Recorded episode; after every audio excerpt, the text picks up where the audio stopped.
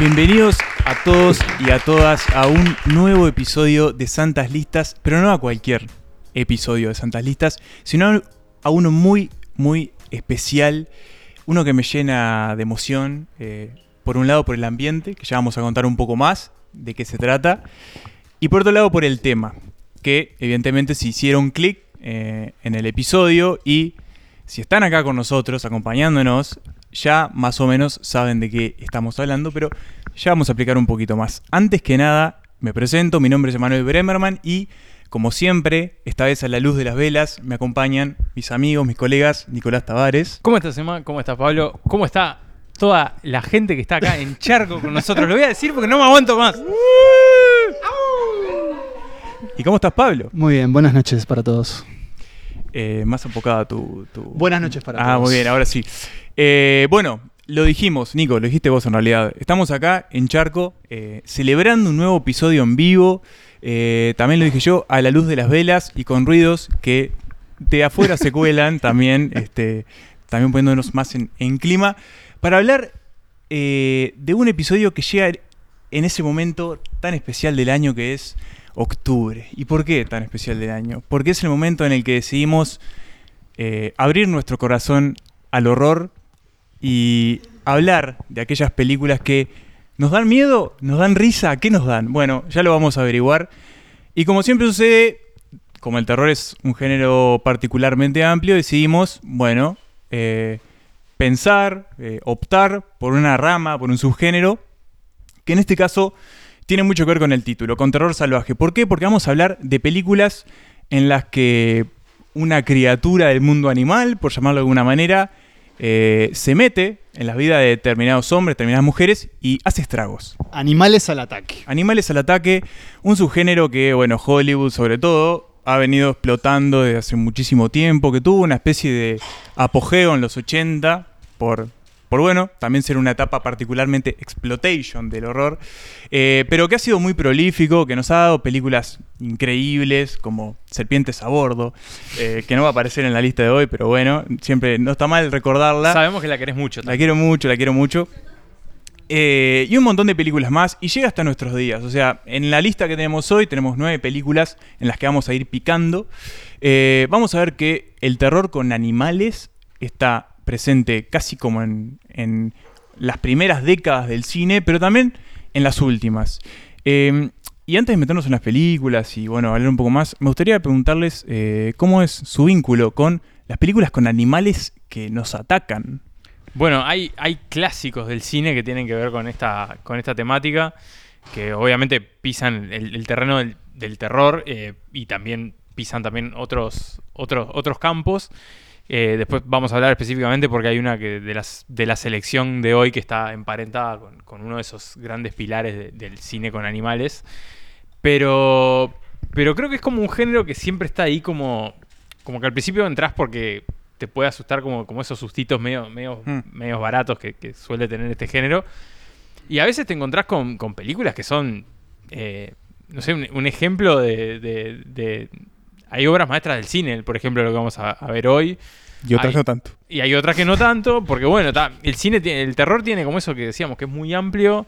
A veces puede ser una película que a través del miedo y a través del terror habla de cosas mucho más complejas, de problemas sociales o de dilemas que estamos enfrentando como humanidad en determinado momento, desde las películas de zombies de George Romero hasta lo que está pasando ahora con este terror elevado, como se lo llama, ¿no? De, de- de- de A24, de que hemos hablado, por ejemplo, este año en el episodio de los nuevos maestros del terror. Vayan a escucharlo si no lo hicieron. Eh, pero a veces el terror es choto, ¿no? A veces no, no te, no te no, no hay que exigirle más nada que, que un momento de. ni siquiera de sustos, de entretenimiento. Y hoy, si hay algo que abunda, eh, son películas que ofrecen esos sustitos chotos, y ni siquiera sustitos, a veces simplemente risas, pero, pero que juegan con, con esos códigos del, del terror. Sí, si, el- si us- utilizamos el, el alfabeto del cine, hoy vamos a ver muchos ejemplos de, de cine llamado, tal vez mal llamado, clase B. Mm.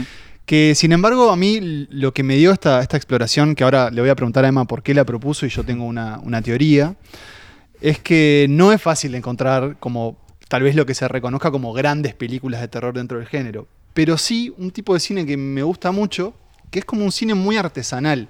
Y creo que vamos a ver en este picadillo un poco un recorrido de la historia de Hollywood y sobre todo del uso de esa gran frase que es ningún animal fue dañado durante esta producción, que en muchos casos es muy difícil de creer. Que aparte aclaran, aunque pueda parecer, Eso. ningún animal fue dañado. Por eso. Eh, entonces, la verdad que si bien fue una experiencia difícil esta colección de películas que reunimos, fue muy disfrutable. Y yo me pregunto además si esto, si esta idea que vos no- nos propusiste tiene que ver con, con un incidente que vos tuviste en el verano con, con, con una, con unas ranas, ¿puede ser? Bueno, el verano pasado tuve un incidente con varios animales. Eh, hay testigos acá. eh, ¿Te lo habías cuestionado esto? O- No me lo había cuestionado, pero es cierto, bueno, al parecer los animales y ¿Qué- yo no tenemos pasó? un vínculo muy bueno. Porque además le tengo mucho miedo a los perros también, pero eh, bueno, tuve un percance ahí con una invasión de ranas y...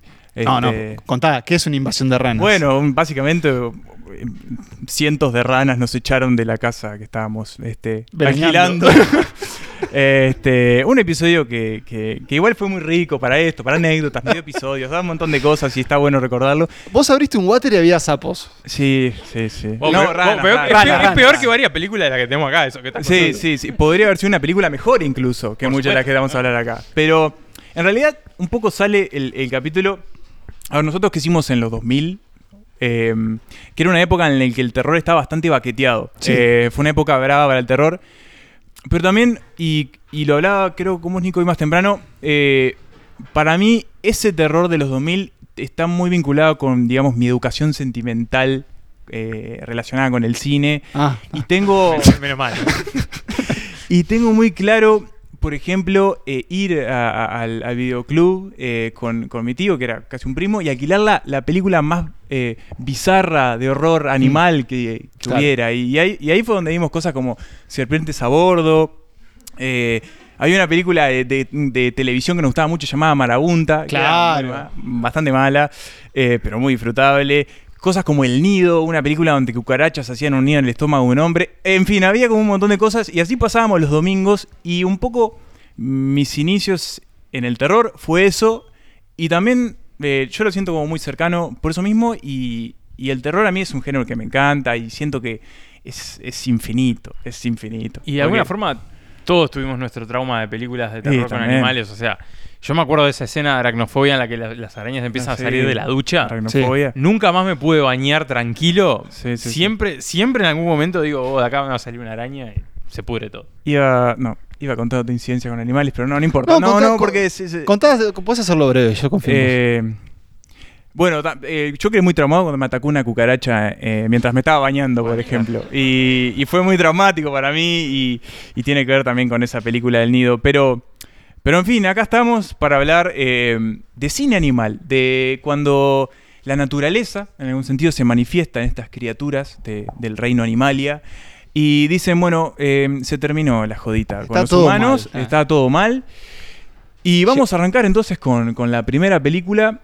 Bueno, me toca empezar a mí con esta selección de, de terror salvaje con una película del año 1954 que, bueno, que está dirigida por un tal Byron Huskin. Un saludo para él donde quiera que esté.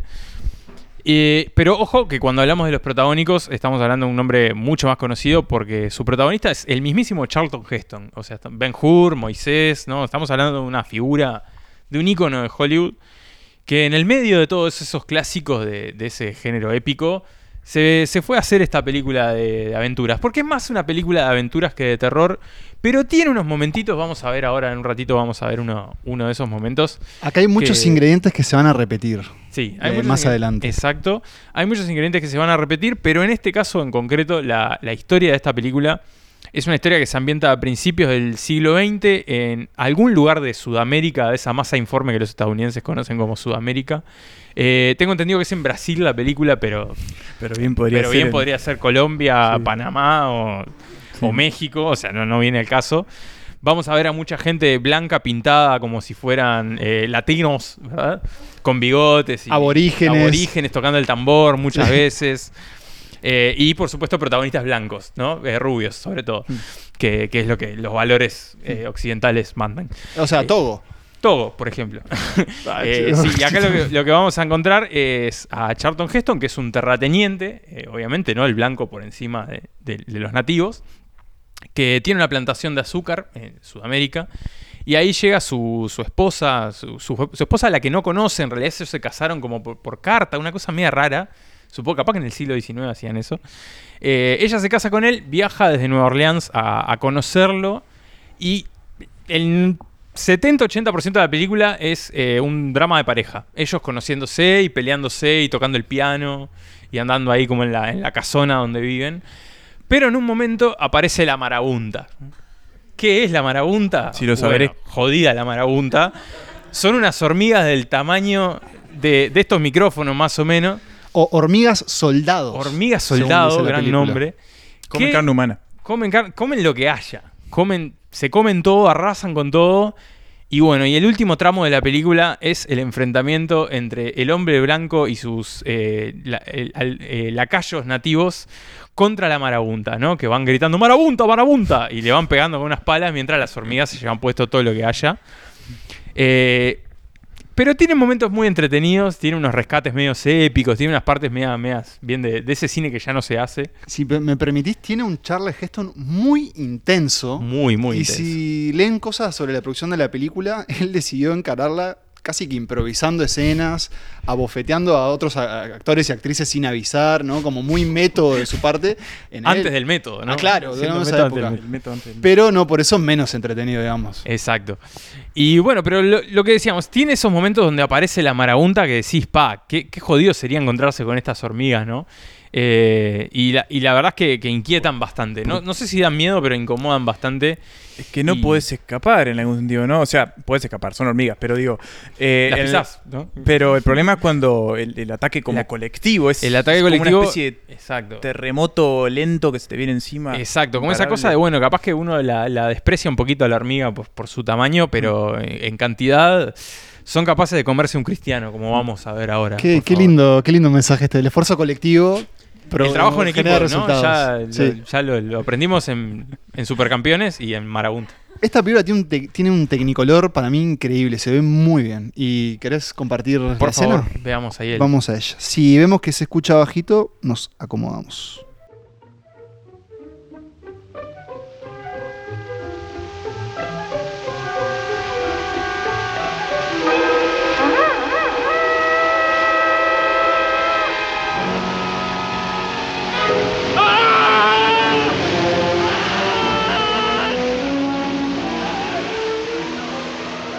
Sí, no, no incluimos la parte en que los indios tocan los tambores para avisar que viene la marabunta, pero, pero bueno, el pobre hombre ahí, eh, que, que heroico que no se le corrió el maquillaje, el brown face, eh, mientras lo comían las hormigas. Pero bueno, con, con esta marabunta, eh, que en realidad se llama The Naked Jungle, la, jungla desnuda, un título que cap- nada que ver, pero, pero bueno. Es que tengo ese dato para vos. El- está basado en un libro Ah, eso explica todo. que se llamaba así como Leland contra las hormigas. Y les pareció que no era un título muy, digamos, Muy vendedor, muy exitoso, claro, así ¿no? que la, la Le podrían haber puesto Charlton Gesto contra las hormigas, yo la vería. la jungla desnuda fue.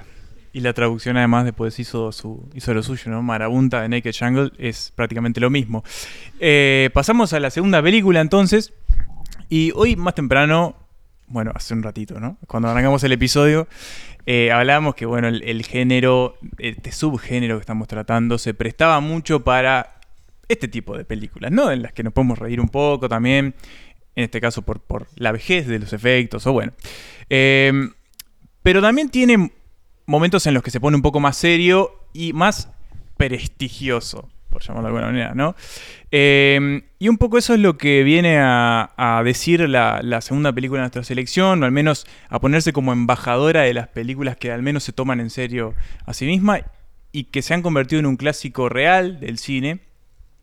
Y es porque vamos a hablar de eh, Los pájaros, la película de 1963 de Alfred Hitchcock. Quizás eh, su último gran clásico. eh, esta película viene obviamente después de Psicosis. Bueno, de, de todos los. de, esa, de esa marquesina de títulos que automáticamente se nos vienen a la mente cuando hablamos de El maestro del suspense. Los pájaros llegan en el 63. Es. Van a, quedarle, a él le van a quedar unas 5 o 6 películas que no vuelven a tener como. o no tienen al menos el nivel que tienen las anteriores. Obviamente siguen siendo películas de este hombre, que era eh, ya lo saben, muy bueno. Eh, y le fue muy- bastante bien. Eh, pero Los pájaros se despega un poco de, al menos de- de- la idea de terror, suspense que tenía Hitchcock. eh, y ya de, entrada él la promociona como su película más aterradora, ¿no? La estrena bajo ese rótulo. Eh, tienen algunas acciones de marketing a la hora de estrenarlas bastante interesantes, que es por ejemplo ponerles eh, en un parlante y en altavoz a los asistentes de- del cine en Inglaterra unos, una serie de graznidos de cuervos como se les vienen a, a- a comer a ellos y, y los logran espantar incluso. Pero, ¿qué tenemos en esta película? Que de nuevo es un clásico del género, es un clásico del terror además. Tenemos una este, joven, eh, joven eh, Acaudalada. acaudalada, muy bromista, Sí. muy, muy proclive a hacer chistes a las personas, que en una tienda de mascotas conoce a un hombre, a un abogado, y por, bueno, motivos que eh, ahora no vamos a explicar, eh, ella termina yéndolo a buscar a un lugar que se llama Bodega Bay, que es un pueblo en la costa de, si no me equivoco, California. Sí, cerca de San Francisco. Eh, lo va a buscar para, bueno, digamos como construir una eventual relación con el hombre, ¿no? Porque le interesa, este, se siente atraído por él y el hombre también, entonces hay como una intención de que esto pase a mayores. Ellos empiezan un juego de bromas prácticas y enseguida descubrimos que ella, que eh, digamos es de la alta sociedad, tiene mucho tiempo libre. Sí, porque no trabaja. Eso mismo. Porque, bueno, y entonces pudiera. puede tomarse un auto e ir Sí. esta ciudad a, eh, A Bodega de- Bay. a dejarle un pájaro, de hecho. a dejarlo Dos pájaros. dos pájaros Que para, son lovebirds. para su hermana. Hay un tema de edad de la película, es medio raro porque el hombre tiene una madre de 60 años y él tiene como 50 y la hermana tiene 11 y bueno, ahí puede que, que confunda un poco, pero Cine. Sí, la cuestión es que ella va al lugar de los hechos eh, y se encuentra con, bueno, para empezar, una relación muy extraña entre la madre y su hijo, una serie de uh, pasados con otras mujeres del hombre, eh, determinados celos o, o- o proyecciones de esa madre con su hijo y con sus nueras. Un en- enredo dramático, eh, romántico, si se quiere, este, algo, digamos, edípico también. Eh, pero lo que va a importar acá es que en este lugar va a empezar a ponerse turbia la cosa con los pájaros. Eh, por alguna extraña razón, en las inmediaciones de Bodega Bay van a empezar a conglomerarse una serie de cuervos, de gaviotas, de albatros, y van a empezar a tener reacciones extrañas con la gente, lo van a empezar a atacar, van a empezar a, bueno, este, provocar el terror, digamos. Em, y no hay mucho más que eso en los pájaros, pero tampoco se necesita más y tampoco Hitchcock necesitó más para, efectivamente, creo yo, generar o concretar una película que es verdaderamente atemorizante cuando los pájaros no están atacando, cuando está esa sensación de tensión que vos sabés que puede, se puede armar feo en cualquier momento, pero bueno, nos mantiene ahí como a raya. Y que después cuando, digamos, explota el apocalipsis avícola, eh, de verdad que la película eh, se, pone, se pone muy intensa, se pone muy intensa hasta un final que de verdad es, es muy bueno, muy bueno. Para esta película eh, se emplearon 3.200 pájaros entrenados, entre cuervos, gaviotas, etc. Y fue una película muy complicada para su protagonista, Tippi Hedren, que, por si alguno la tiene, de- de- de- no la tiene, es la madre de Melanie Griffith y la abuela de Dakota Johnson. No sé, bueno, cuestiones de dinásticas de Hollywood. Pero ella la pasó bastante mal en la película porque, bueno, Sir Alfred era un poco a veces brusco con sus actrices, por utilizar un eufemismo. Eh, y la llevó como muy al límite en esta película. De hecho, se dice que en ocasiones le tiraba muñecos de pájaros en la cara o incluso le soltaba cuervos frente a ella. Tuvo accidentes. Bueno, no la pasó bien. Dijo que había sido su peor, la peor semana de su vida, ella filmando la película. La peor semana, fíjense, o sea, fue un rodaje relativamente Ah. corto. Pero bueno, ahí quedó Los Pájaros, una institución dentro del terror, una película que luego proyectó sus referencias a un montón de otros títulos. Eh, Y que tiene un remake. Que yo creo que debe haber sido una de las primeras películas de terror que vi en mi vida en Canal 12. ¿Y cómo estaba? no estaba. No, hay una parte, lo único que me acuerdo como una parte de unas palomas atacaban a un tipo y le picaban toda la espalda y me, me traumó un poco, pero, Mm. pero pues, tenía tipo 5 años. No sé qué estaba haciendo viendo eso, pero me Bueno, acuerdo como es. est- Está bien, igual, está bien ver esas cosas. Hay que acostumbrarse a sufrir de chico. Pero volviendo un poco a, para mí, los valores de esta película, obviamente hoy podemos ver los pájaros y pensar en que quizás esos efectos de cuando los cuervos atacan a los niños en una icónica escena fuera de la escuela ya no es tan efectista, pero es impresionante cómo mantiene la tensión en los momentos donde esa amenaza está latente allí, donde vemos cómo los cuervos de a poco se rearman en torno a estas personas y donde está esta amenaza que se extiende, no sabemos por qué, nunca se nos explica qué está pasando con los pájaros. en Yo este te iba a preguntar, ¿vos tenés una teoría? No tengo una teoría, pero me encontré con una nota de una web de reputación dudosa. Los que pájaros explicados. No, que hablaba de que a veces las aves cuando se alimentan de moluscos o cuestiones del mar en momentos de marea roja, Pierden la cabeza. sí, hay veces que no sé qué partícula se les va al cerebro y medio que se enloquecen. Al parecer eso había pasado mientras Hitchcock estaba preparando esta película en un lugar cercano a San Francisco. Y él toma la noticia de que una serie de gaviotas atacan a unos corderos, de verdad. Y, y- y bueno, dice, bueno, y lleva esta historia que originalmente era un cuento corto de una escritora que se llama Daphne du Maurier. Este, y, y y- y lo lleva para ese lado, ¿no? Para el lado de estos pájaros, esta amenaza que viene desde el aire, que no sabemos, bueno, por qué es que se está gestando. Y para mí da, grandes momentos de cine. Y lo que vamos a ver ahora, la escena que vamos a ver ahora, a ver, está hablando con Pablo un poco de, las escenas en la pelea, él me decía, pero no va- vas a elegir la de la icónica. Y, y era como una primera opción, pero me gustaba traer esto que es eh, la madre de este hombre que tiene la relación con, con Tippi Hedren, eh, yendo a la casa de un vecino a buscarlo porque no lo atiende y se va, va a descubrir que pasó algo con ese vecino. Me parece que es una escena que encapsula muy bien que los mayores momentos de, digamos, de terror de esta película están cuando en realidad la cosa ya pasó o está por pasar. Good morning, George. Is Mr. Fawcett around? Oh, I think so, ma'am. Ain't seen him this morning, but he ought to be in there. Thanks.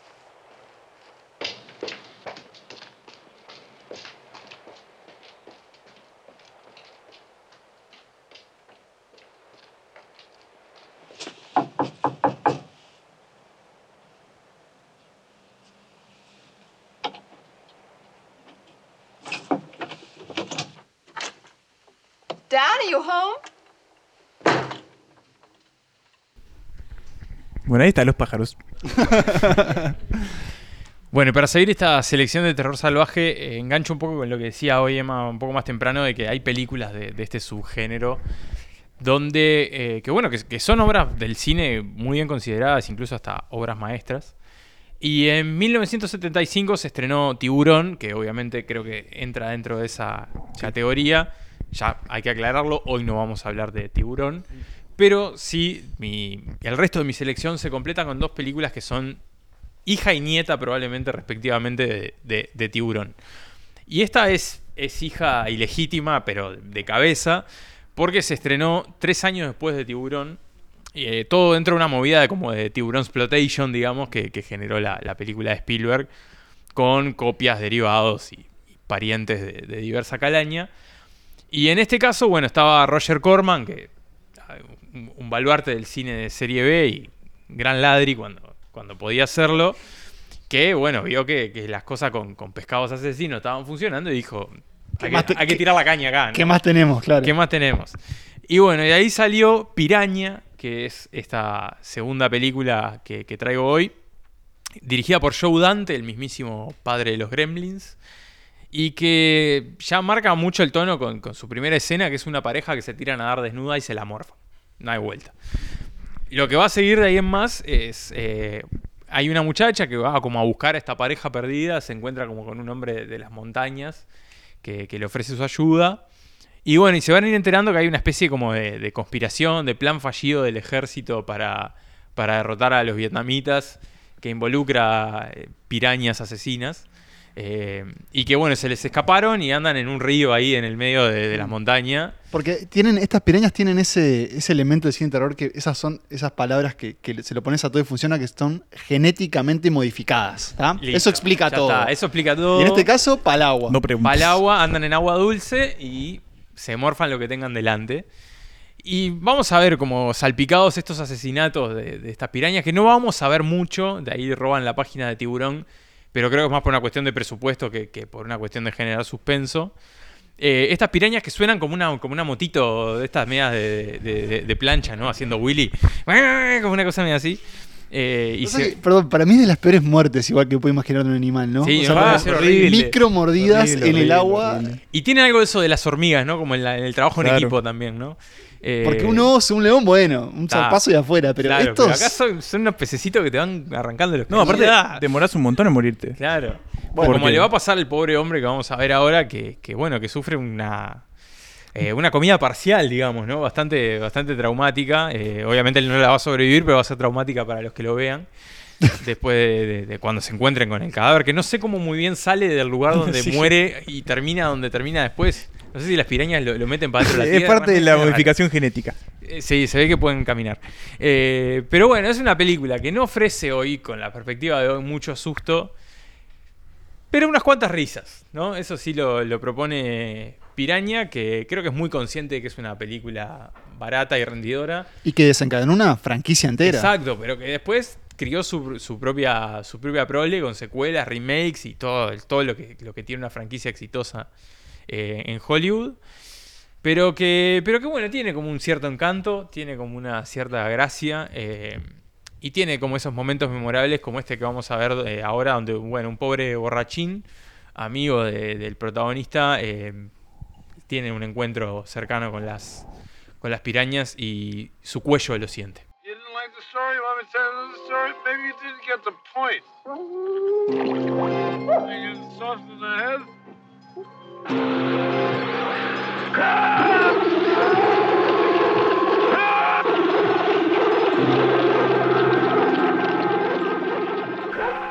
Bueno, ¿recuerdan a Tippi Hedren, este, la actriz de los Le pájaros? fue muy mal con los pájaros. No aprendió la lección. Emma nos contaba que ella calificó la experiencia de, de los pájaros como los peores meses de su la vida. peor una semana cosa de su vida. No sabía en ese entonces que se le venían los peores años de su vida. Gracias a su marido, eh, Noel Marshall, productor del Exorcista. Resulta que ellos, en un viaje por África, eh, en Mozambique, ellos eran ambientalistas y estaban muy a favor de, de la defensa de los animales y demás. Y en uno de esos viajes se encuentran con una casa abandonada, pero repleta de leones. Y no tienen la mejor idea de decir, esto sería una gran película. Y hasta ahí vamos bien, o sea, es una buena idea. El problema es que Noel, el esposo de Tippi, de, mm, básicamente decide que la mejor forma de encarar esa película era con él escribiéndola, con él dirigiéndola, con él protagonizándola y también para abaratar costos emplear a su, a su esposa, ¿no? renombrada actriz, y a sus hijos, entre ellos Melanie Griffith, la mamá de Dakota Johnson. Porque con Emma, Emma y yo estamos muy obsesionados últimamente con los, los linajes de, de Hollywood. Pero bueno, Noel y Tippi, eh, con bastante dinero, les pareció que era una buena idea, digamos, ac- aclimatar o que se vinculen los actores humanos con los animales. Entonces deciden eh, plagar su hogar en California, una mansión, con leones, con tigres, y básicamente pasar tiempo con ellos para que en el momento de filmar la película todo salga bien. Esa película, que se llama Roar, y que originalmente se iba a llamar Leones, Leones y más Leones, Original. es hoy Seguramente en España se llamó así. Sí, puede ser. Es hoy conocida como una de las películas de terror, eh, no sé si más terroríficas, pero no tanto por la película, sino por lo que pasó en el rodaje. Y lo que estaba planificado para una producción de nueve meses que ellos mismos financiaron, se convirtió en un martirio de cinco años, donde 70 personas fueron heridas por los leones.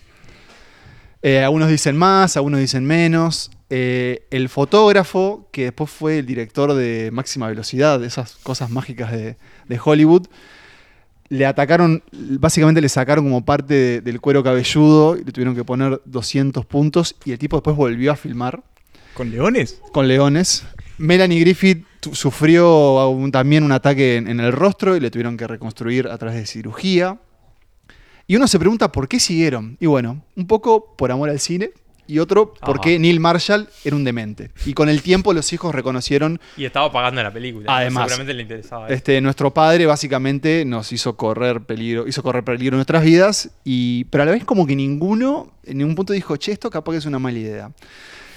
Lo interesante de Error es que es una película que no da miedo cuando se propone dar miedo, que es cuando los leones atacan, y un poco la, historia cuenta eh, la historia de un ambientalista que es Neil Marshall en una reserva en África repleta de grandes felinos y bueno, está como combatiendo unas regulaciones del gobierno y demás y eh, está esperando a su familia para pasar unas vacaciones entre humanos y, y grandes gatos.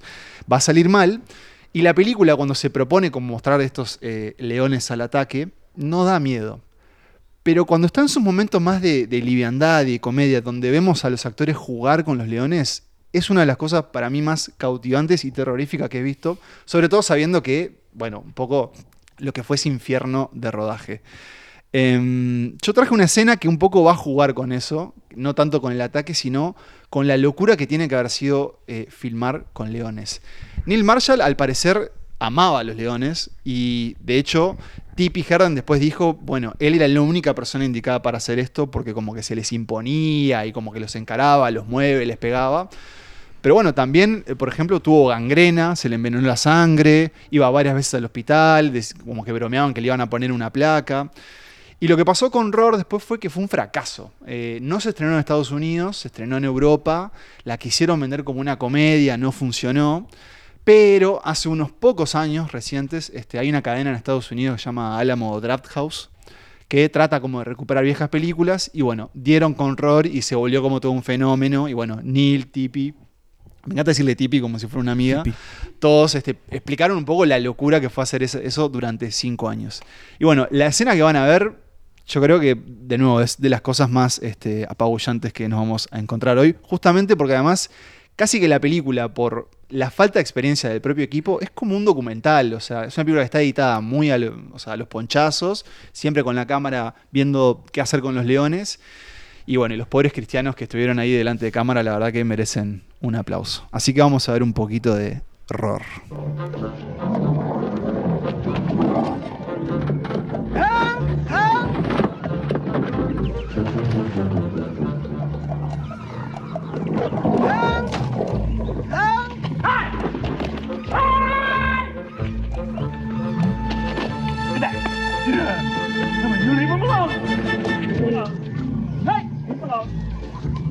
Alone. y eso, eso fue horror. Eh, qué peligro, ¿no? Este, bueno, saltamos al año, si no me equivoco, 1983. Eh, y hoy más temprano dije que uno de mis miedos más profundos son los perros. Eh, me dan. Es rara la relación que tengo con los perros. Me dan mucho miedo los que me encuentro en la calle, tengan el tamaño que tengan. Pero al mismo tiempo, toda la vida tuve perros. Y bueno, si están, si voy a la casa de alguien y tiene perros, no me va a dar miedo. Pero es una relación rara. Eh, todo esto para decir que quise traer una película de perros, donde los perros, bueno, básicamente, este, no, donde esa película no, no entrara en el género de perrito bueno se muere al final y película triste. Eh, y lo que me encontré fue con una película de la que ya había leído, ya había escuchado hablar y que la tenía ahí como en el radar, pero nunca le había prestado lo suficiente atención porque a priori me parecía que el, el argumento era medio raro o medio bizarro en algún sentido, ¿no? Y es, estoy hablando de una película que se llama White Dog, Perro Blanco, donde tenemos, es del director Sam Fuller, un director que, no, está bueno decirlo, era pacifista, ¿no? O sea, se preocupaba mucho por ser activista en determinadas causas, bueno, contra la guerra de Vietnam, contra un montón de cosas, contra el racismo. Eh, y esta película es un poco el reflejo de eso, porque ¿qué pasa? Eh, la película cuenta la historia de un perro blanco, un pastor alemán blanco, eh, que, bueno, se cruzan la vida de una aspirante actriz en Hollywood. Eso es básicamente lo, que sucede. La cuestión es que este perro blanco, y esta actriz va a descubrir con el tiempo, tiene una ex- extraña fijación o al menos tiene una especie de configuración cerebral que cambia un poco sus actitudes. Y esto es, está entrenado, o se, le lavaron básicamente el cerebro para que cada vez que vea a una persona negra la ataque hasta matarla, básicamente. Es un perro racista, es un perro eh, supremacista blanco, básicamente. Y por eso ahí también está el juego del perro blanco, ¿no? El perro blanco es blanco, pero al mismo tiempo es racista. Eh, y aunque esto parezca muy extraño y muy tonto también, ¿no? Un- una Muy sutil, sobre todo. ¿no? una analogía bastante burda. Eh, bueno, al parecer no era una práctica, si bien no era común, tampoco era tan descabellado encontrarse con estas, Ah, mirá. estas criaturas que a fuerza de golpes, desde muy cachorros, desde como obviamente cuidados mm, muy, No muy cuidados. jodidos, eh, estaban como seteados para atacar a, a- a estas personas. Eh, entonces, obviamente, ella va a empezar a descubrir que este perro ataca a, a las personas negras que se cruzan por su camino y va a querer, bueno, básicamente que, desaprenderlo, ¿no? O sea, desentrenarlo. Y para esto va a entrar un ent- entrenador de animales y, acá está bueno también porque esta película habla mucho del el mercado de los animales en el cine. Algo de la que, por ejemplo, también habla una película muy reciente que sé que muchos de acá vieron, que es Nope, de Jordan Peele. Eh, y ella va, con este entrenador, va a tratar de curar a este perro. Eh, a mí la película tenía pocas expectativas y la verdad me sorprendió. Es una película bastante barata, no tiene grandes sustos. Se podría debatir si es una película de terror, es una película de denuncia, es una película de qué.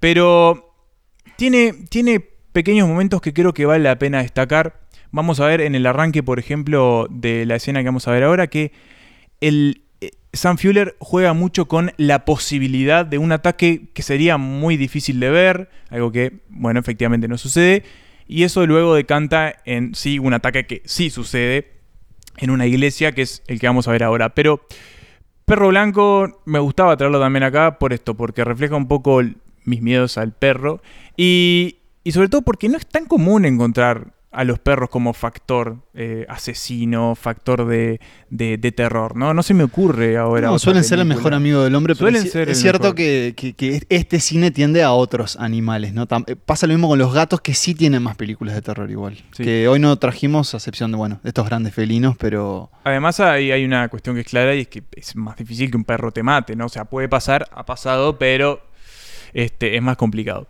Eh, pero bueno, vamos a ver la escena eh, y seguimos.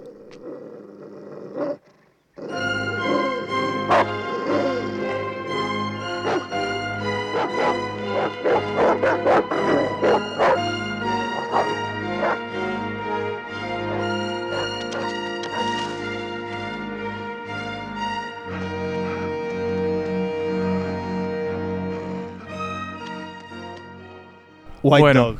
Se- es un perro bravo, complicado. Bueno, si Emma nos contó sus temores animales, creo que también, más allá de hablar del temor, podemos hablar un poco del asco. Y si hay un ser que creo, un animal que nos da asco, son las ratas. Y yo hoy le- les quiero traer lo que el director de culto John Waters llamó la mejor película de ratas de la historia. Y se titula Of Unknown Origins, es decir, de orígenes desconocidos. Una película del 83, quiero decir. Anda por ahí, sí. 83, así es.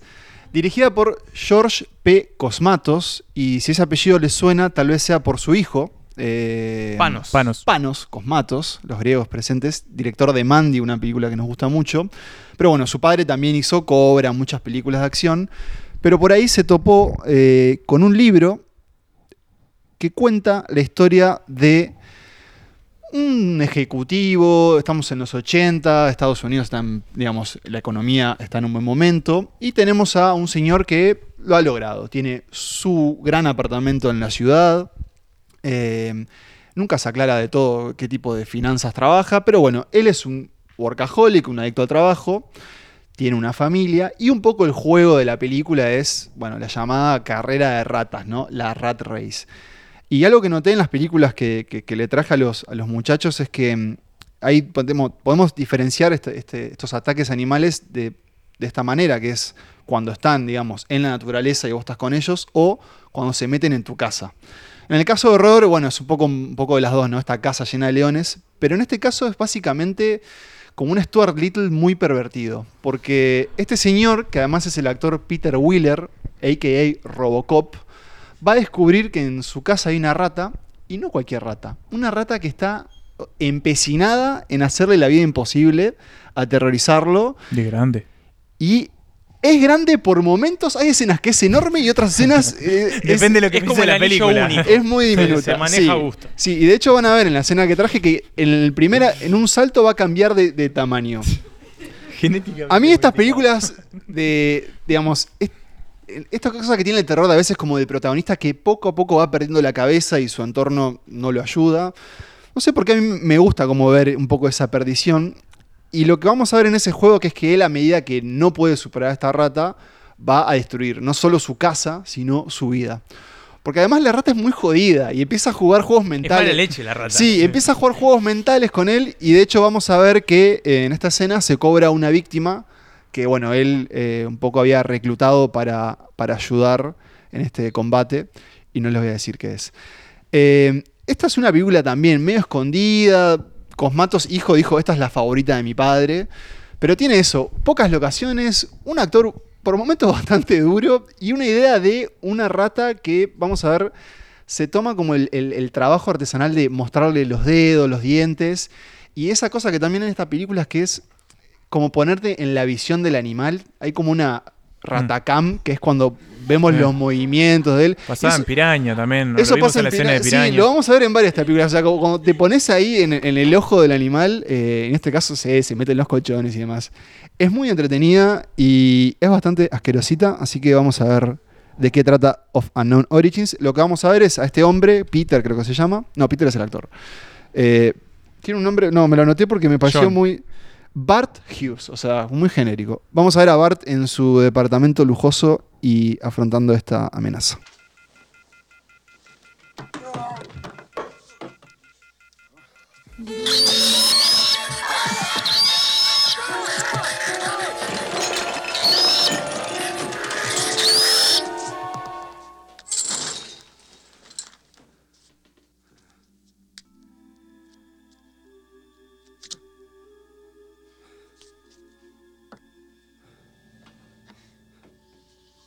Bueno, eso es Of Unknown Qué. Origins. Eh, para mí una gran sorpresa. Como la película que viene a continuación. Y bueno, si hablamos de buenos directores, vamos a grandes directores. En este caso estamos hablando del señor George A. Romero, eh, director de El Día de los Muertos, el inventor de los zombies modernos, podríamos decir.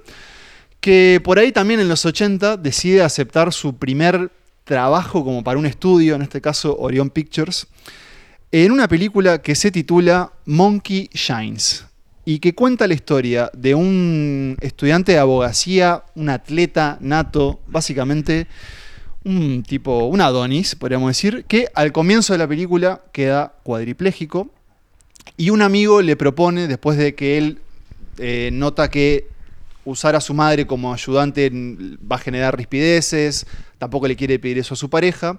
Entonces un amigo le dice, ¿por qué no este, contratás a un mono? A un mono que te ayude. Y acá, los 80 son, son geniales para esta cosa. Mucha cocaína en la vuelta.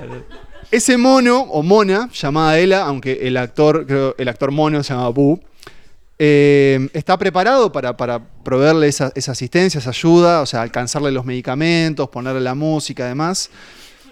Pero se va a empezar a generar una relación romántica del lado de. No con el mono. No. No con el mono. Aclaremos que no con el mono. no con el mono. Y a la vez, eh, nuestro protagonista va a entablar un vínculo psíquico con, el, con la mona y va a empezar a sentir que puede, digamos, como comandarla o, o- o sentir que ella actúe a través de sus deseos. La película es un delirio. Pero es, qué delirio. es muy divertida. Tiene datos muy curiosos, como es, fue una de las primeras películas que mostró una, una escena eh, de sexo eh, con un cuadripléjico. que es una escena como de sexo oral Inclusiva. inclusiva. Eh, Y después, bueno, creo que también fue como el, probablemente el principio del fin de, de- y vamos a ver con, con lo- a medida que nos estemos llegando al presente, un poco la explotación de estos animales. Y de hecho, Nope, para quienes las vieron, juega con eso y, y demuestra sobre todo con los monos. Eh, yo traje una escena como del clímax de la película, así que los pongo en contexto. Lo que vamos a ver es, eh, el protagonista ya sabe que este, esta mona es una amenaza en su vida y de hecho ella acaba de noquear a su novia y bueno, básicamente le está pidiendo eh, clemencia. Así que vamos a ver un poco de Monkey Shines de George A. Romero.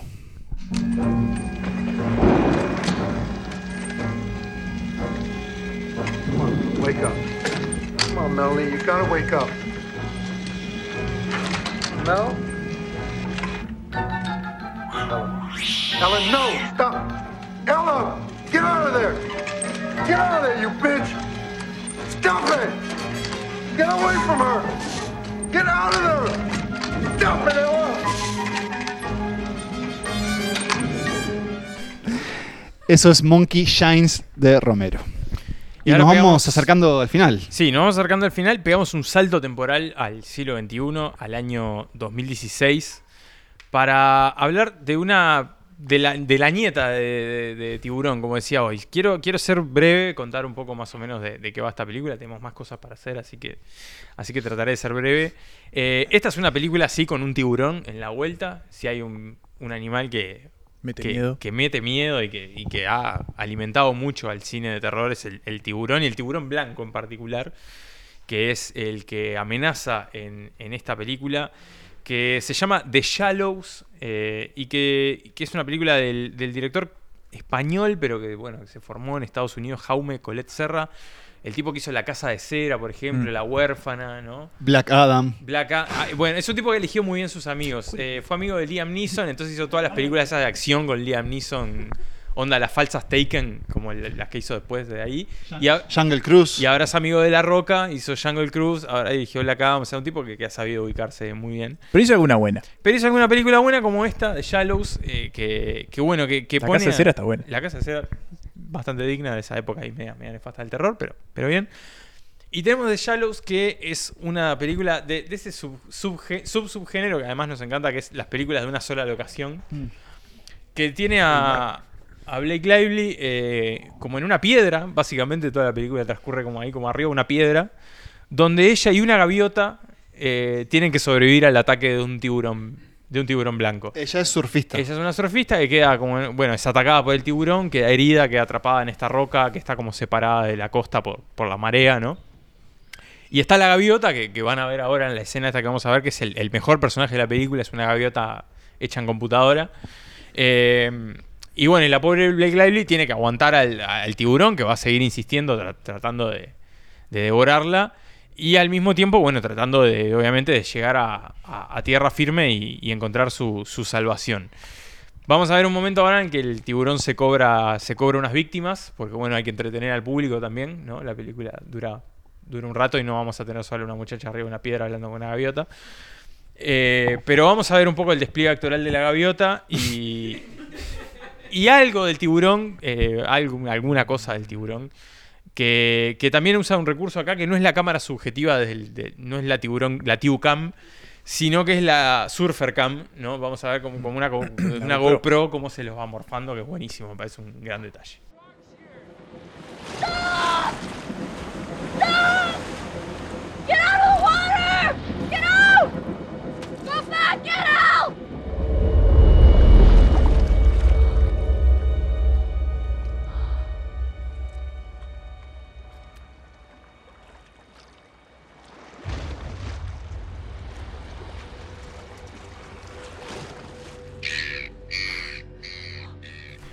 Bueno, y nos quedamos ahora en el mundo semiacuático, al menos. No es el mar, pero vamos a hablar de una inundación, si se quiere.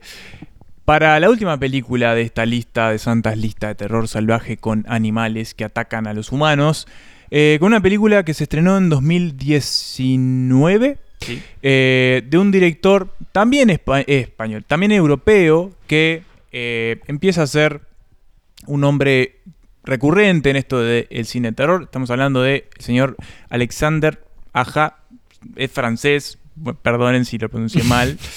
Eh, que es un nombre que hace tiempo viene dando vueltas. Él es parte de la nueva ola del terror extremo francés, una, un subgénero que en, a principios de los 2000, bueno, hizo un montón de películas bastante difíciles de ver. Ya lo, lo pueden notar por el nombre que tiene el subgénero. Eh, de las que derivan, por ejemplo, por películas como Hostel y un montón de ese tipo de, Rehizo Piraña, de hecho. y justamente iba a decir que la primera vez que yo me encontré con este señor fue cuando fui al cine de Paysandú a ver Piraña 3D. Con este tío mío que nos gustaban mucho las películas de animales. Y allí fuimos a ver esta película que es muy entretenida, la película de Piraña. Es muy gore también. eh, sí, tiene grandes momentos. La recomiendo mucho. Eh, Pero no vas a hablar de pirañas. pero no voy a hablar de piraña, voy a hablar de cocodrilos. Eh, en 2019 se estrena una película dirigida por este señor que se llama Kroll, también conocida como Infierno en la Tormenta, donde tenemos a una chica que en el medio del huracán más grande de Katrina, en Florida, en el estado de Florida, eh, decide romper las barreras este, policiales e ir a buscar a su padre a su casa porque, bueno, lo llama, lo llama, el tipo no la atiende y dice, a este loco le pasó algo, voy a ir a buscarlo. La cuestión es que una vez que llega a la casa, el huracán se le viene encima, la cosa se complica, quedan encerrados en un sótano inundado y la cosa se complica más cuando absolutamente todos los cocodrilos de Florida quedan alrededor de su casa y empiezan a acecharlos y se meten en ese sótano y bueno, van a causar un montón de desastres.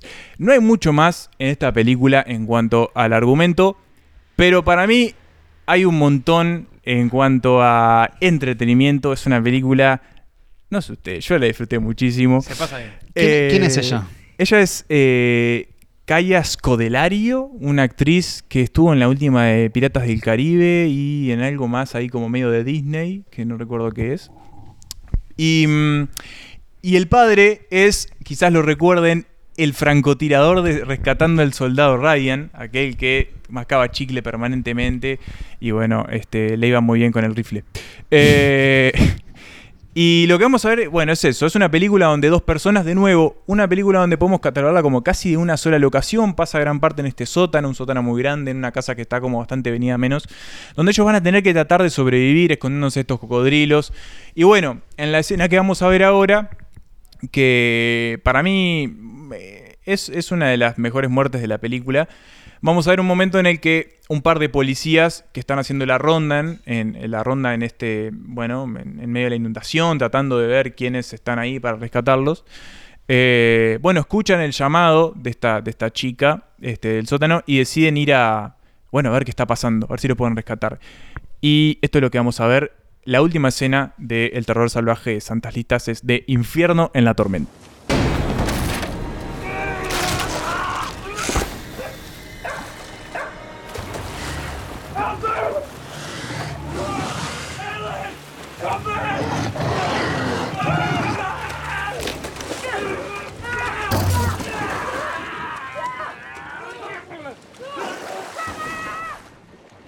Una cosita nomás, y quiero destacar eh, en esta película y en eh, The Shallows también. eh, y es que, obviamente, estos cocodrilos, así como el tiburón de Shallows, no están hechos, no son reales, ¿no? Este, Los trabajadores animales fueron reemplazados, Fueron reemplazados. por los efectos especiales. Pero, eh, sobre todo en Kroll, quiero destacar que las personas que diseñaron a los cocodrilos eh, estudiaron muy bien la manera en la que atacan los cocodrilos, la manera en la que se mueven debajo del agua cuando tienen que atacar una presa. Eh, está muy, muy estudiado eso, está, está muy bien recreado eso. eh. O sea, los cocodrilos Me- no atacan así nomás en esta película. Me encanta que este shout out al, al equipo de. No, es de- importante porque podrían haber tipo, bueno, son cocodrilos, los deben atacar. No, no atacan de cualquier manera los cocodrilos. Es, es para destacar eso. Bueno, muy bien. Y con esto llegamos al final de este, de este episodio, de esta maratón por nueve películas de este terror salvaje. Fuimos desde hormigas hasta cocodrilos, desde tiburones hasta monitos asesinos. Y bueno, fue un, fue un viaje que tuvo más risas que sustos, creo, pero, pero que ah, siempre está como el hilo conductor del, del disfrute en estas películas. Sí, yo creo que teníamos ganas de traer un poco de sangre, eh, un poco de gore, Mm. pero sobre todo creo que podemos apreciar, o sea, la confección que hay detrás de estas escenas, de un buen susto, una buena muerte. Buenos pósters. buenos afiches y no los pusimos ahí solo para que los reconozcan, sino que tenemos un, no sé, un anuncio o un pequeño regalo y es que mm, y esto sí que va a quedar acá, pero bueno, los que llenaron el formulario les agradecemos. Les pedimos el mail no tanto para recabar sus datos, sino O que sí. o sí. Si desean, eh, teníamos la idea de darles acceso a estas películas a un drive donde están todas. Van a estar ahí una semana, se las vamos a compartir y si quieren verlas, eh, bueno, podrán hacerlo. Por las dudas, son las copias originales, las compramos. Las- son, Sí, sí. este, Sí, no. Lo decimos para que se quede tranquilo el doctor. Sí, sí, sí. Eso. Y si no, si no se llegaron a anotar, nos dicen ahora y los agregamos este, esto. Probablemente sea a partir de mañana y durante una semana para que puedan ver desde The Naked Jungle hasta Kroll. ¿Qué aprendimos? Probablemente nada, salvo que los animales son jodidos cuando quieren. eh, y que, bueno, que a veces eh, lo, lo- lo- lo- esa- la clase B tiene lo suyo también, tiene su Sí. encanto y todo el cine tiene su mérito. ¿no? Y otra cosa, que siguen pasando las temporadas, seguimos haciendo el episodio de terror de Santas Listas y seguimos descubriendo el despliegue a este género fantástico e inagotable que es el horror. Y a mí me, me llena el alma hacer este episodio cada año, la verdad. Agradecemos a los sapos que te aterrorizaron en esta Ranas, temporada. ranas, ranas. A las ranas que te aterrorizaron esta temporada de verano. Y bueno, yo les agradezco a ustedes por Sobre venir. Como saben, no termina acá. Vamos a hacer ahora una pequeña pausa, no muy larga. Mm. Eh, 10, ya- 15 minutos. 10, no más 15 que eso. minutos. ¿Para qué? Vamos a recargar bebidas, alimentos, fumar si desean fumar. Y vamos a ver una película sorpresa. ¿Me la que ahora la vamos a develar, pero antes de eso, eh, más allá de, de- de la película, que, que la gente que esté escuchando esto después en, en diferido no la va a ver, eh, bueno, la pueden ver si quieren, ¿no? Pero no van a estar acá. Eh, por eso nos guardamos la, la revelación para dentro de un ratito. Agradecerles de nuevo a ustedes, agradecerle a Charco por habernos recibido una vez más. Eh, tenemos la esperanza de estar muy pronto de vuelta por acá para otro episodio en vivo dentro de esta misma temporada de Santas Listas, que ya es la, es la sexta. Y bueno, por hoy nos despedimos. Gracias una vez más por habernos acompañado. Esperemos que hayan pasado muy bien. Nosotros por lo menos nos divertimos muchísimo y lo disfrutamos muchísimo. Y nos vamos con la frase de siempre, que es que viva el cine.